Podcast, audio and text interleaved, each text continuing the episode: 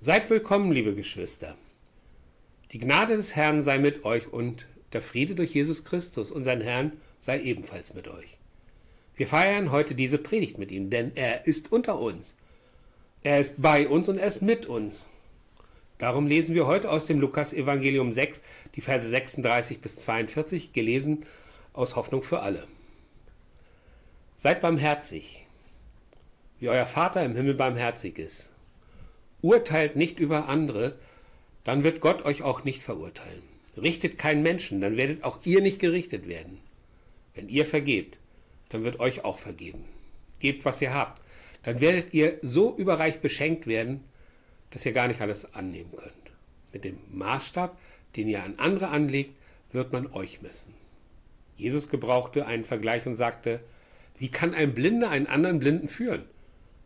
Werden nicht beide in die Grube fallen? Ein Schüler steht nicht über seinem Lehrer. Im besten Fall kann er werden wieder sein Lehrer, wenn er alles von ihm gelernt hat. Warum siehst du jeden kleinen Splitter im Auge deines Mitmenschen, aber den Balken in deinem Augen, eigenen Auge bemerkst du nicht? Wie kannst du zu ihm sagen, mein Freund, komm her, ich will den Splitter aus deinem Auge ziehen, und dabei erkennst du nicht, dass du selbst einen Balken in deinem Auge hast, du Heuchler.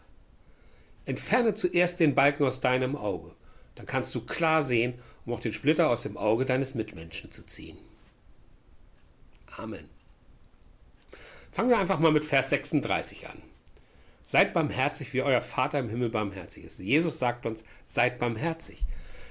Er versucht uns darauf einzustellen, dass wir alle nur mit dem Wasser kochen und uns daher nicht über andere Menschen stellen sollten. Er sagt uns, wenn du nicht besser bist als die anderen, dann verbrüder dich mit ihnen. Nutze gegenseitige Begabung und Wissen, damit alle Menschen etwas davon haben. Einigkeit macht stark. Und wir, der Leib Christi, die Gemeinschaft aller Gläubigen, haben es in unseren Wurzeln.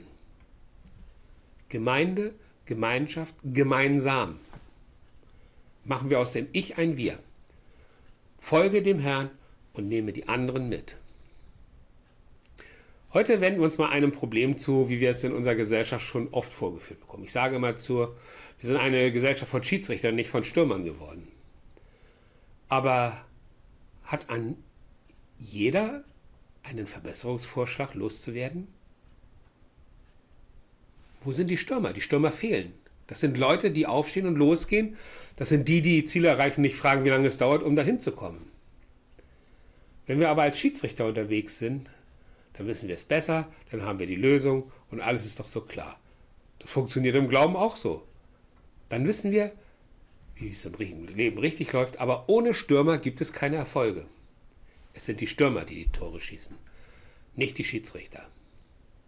Soweit, so gut. Oder doch nicht so gut? Wir reden hier über Probleme von Gemeinden und über gesellschaftliche Probleme. Wir reden darüber, dass wir verlernt haben, aufzustehen und loszugehen. Das ist eine Ecke, wo wir Christen eine Chance haben, wo wir als Christen die Möglichkeit haben, mit wenig Aufwand viel zu erreichen.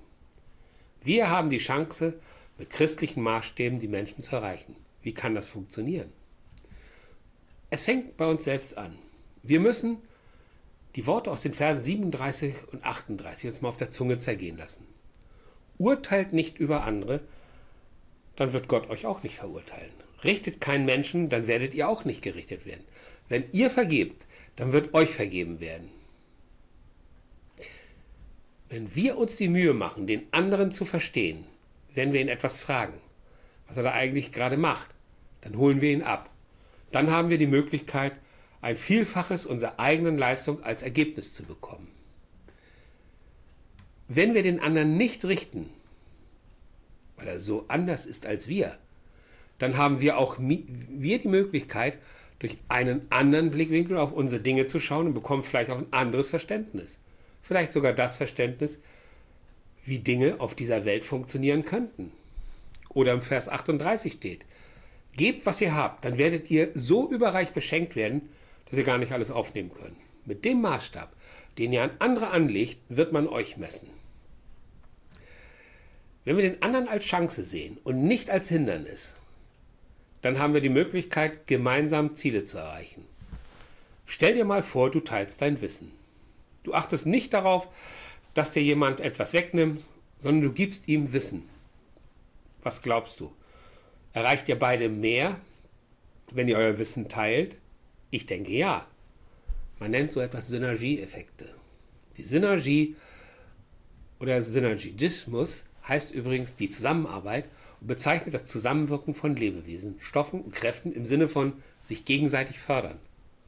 Es war ein, ein daraus resultierenden gemeinsamen Nutzen.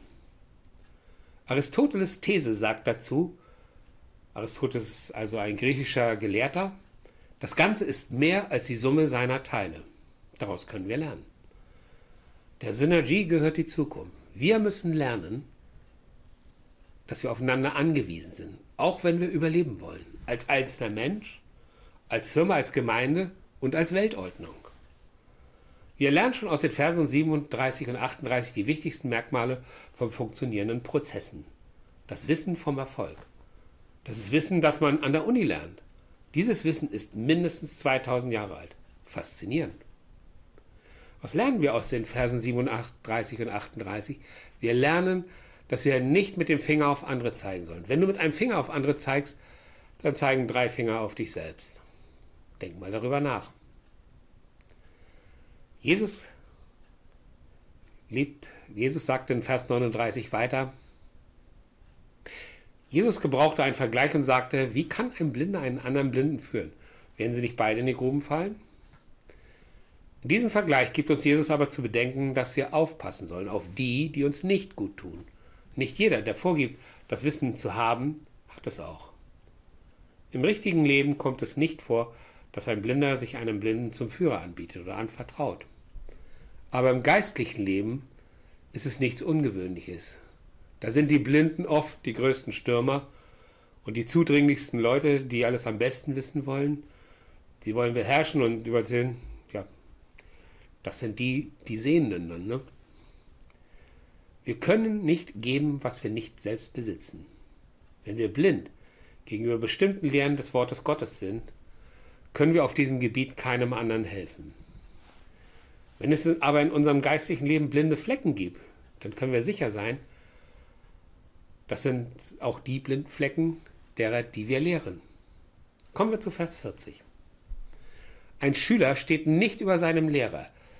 Im besten Fall kann er werden wie sein Lehrer, wenn er alles von ihm gelernt hat. Versuch doch mal jemandem etwas beizubringen, was du nicht selbst gelernt hast. Geht nicht. Jemand kann nicht lehren, was er nicht gelernt hat. Er kann seine Schüler nicht auf höhere Ebenen bringen als die, die er selbst erreicht hat. Je mehr er sie lehrt, desto ähnlicher werden sie die Schüler, Schüler bei ihm sein. Doch der eigene Stand im Wachstum ist die Grenze, zu der er seine Schüler führen kann. Ein Schüler ist als Jünger vollendet, wenn er wie sein Lehrer wird.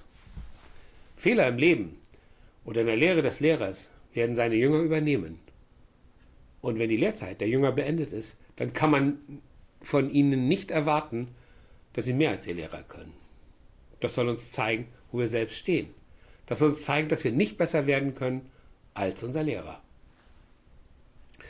Kommen wir zu den Abschlussversen 41 und 42.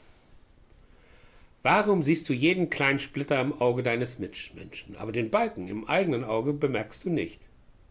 Wie kannst du zu ihm sagen, mein Freund, komm her, ich will dir den Splitter aus dem Auge ziehen?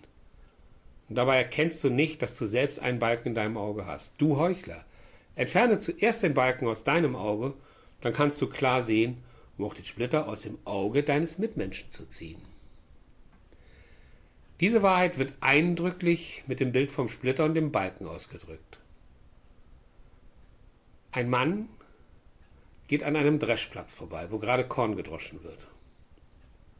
Ein Windstoß fegt einen kleinen Strohsplitter in sein Auge. Er reibt sein Auge, um den Splitter wieder loszuwerden. Doch je mehr er reibt, desto mehr entzündet sich das Auge. Da kommt gerade ein anderer Mann vorbei, sieht die Not des Ersten und bietet seine Hilfe an. Doch dieser Mann hat im eigenen Auge einen Balken. Er wird kaum helfen können, da er nichts sieht, was er tut. Die offensichtliche Lehre ist, dass ein Lehrer nicht mit den Augen seiner Junge über einen Fehler in einem Leben sprechen kann, wenn er denselben Fehler bei sich in noch größerem Ausmaße in seinem Leben toleriert und nicht sieht. Wenn wir anderen eine Hilfe sein wollen, dann muss unser Leben vorbildlich sein. Andernfalls wird man uns raten, hilf dir doch einmal selbst. Schau nicht auf das, was dich ärgert. Schau nicht auf das, was dich gerade am anderen stört. Dein Gegenüber hat dich nicht mit Vorsatz geärgert. Er hat es vielleicht aus der Unwissenheit gemacht. Aber er hat es auf keinen Fall gemacht, um dich zu ärgern. Pack deine Wut doch mal in ein Gebet und versuch dem anderen zu vergeben. Was können wir aus den Versen 36 bis 42 lernen? In Vers 36 haben wir eine Aufforderung als Christen. Vers 36 sagt uns ganz klar, seid barmherzig, geht sorgfältig miteinander um, verzeiht euch, miteinander, nicht gegeneinander. Seid für den anderen da. Sie sagen uns, dass wir eine Gemeinschaft von Gläubigen sind. Das ist der Maßstab. In Vers 37 sagt uns Jesus, bevor du aufstehst und dich über andere erhebst, schau erst einmal auf dich selbst. Schau nach, ob du alles Mögliche getan hast, um gemeinsam ein Ziel zu erreichen. Denn alles, was du heute machst, fällt morgen auf dich zurück. Das Gute und das Schlechte. In Vers 38 zeigt Jesus Christus, wie wir vorangehen sollen geben und teilen. Nicht darauf schauen, ob man selbst einen Handgriff zu viel macht, ob man selbst mit möglichst wenig Aufwand aus einer Situation herauskommt. Wenn wir das lernen, werden wir feststellen, wie viel wir zurückbekommen. Denn wer gibt, bekommt nicht nur materielle Dinge zurück. Er bekommt auch Anerkennung, Respekt, Geborgenheit, Nächstenliebe und, und, und. Und bekommt alles zurück. In Vers 39 zeigt Jesus aber auch die Grenzen. Aber er zeigt uns, wie wir uns nicht aufs Glatteis führen lassen. Er mahnt uns aufmerksam zu sein, wir sollen als Christen auch den Kopf benutzen und uns von falschen Priestern fernhalten. In Vers 40 zeigt Jesus, dass wir mit dem Meister auf dem Weg sind. Jesus Christus ist unser Herr und Meister. Wir sollen ihm folgen, wir sollen ihm ähnlich werden. Darum fordert er auf, uns auf, aktiv zu werden. In Vers 41 und 42 zeigt uns Jesus den Weg dahin. Bevor wir uns auf den Weg machen und den Menschen zeigen, dass wir ihnen helfen wollen, sollten wir uns selber prüfen. Wir sollten schauen, ob wir dabei wirklich auch wieder mal nur an uns denken oder auf die anderen schauen. Ob wir unsere Ziele, aber auch die Ziele des anderen im Blick haben, ob wir auf den Menschen schauen, dem wir helfen wollen. Und wenn du einmal die Antwort nicht hast, dann denke daran. Der Himmel ist nicht leer und Gott ist auch wie immer nur ein Gebet weit entfernt. Amen.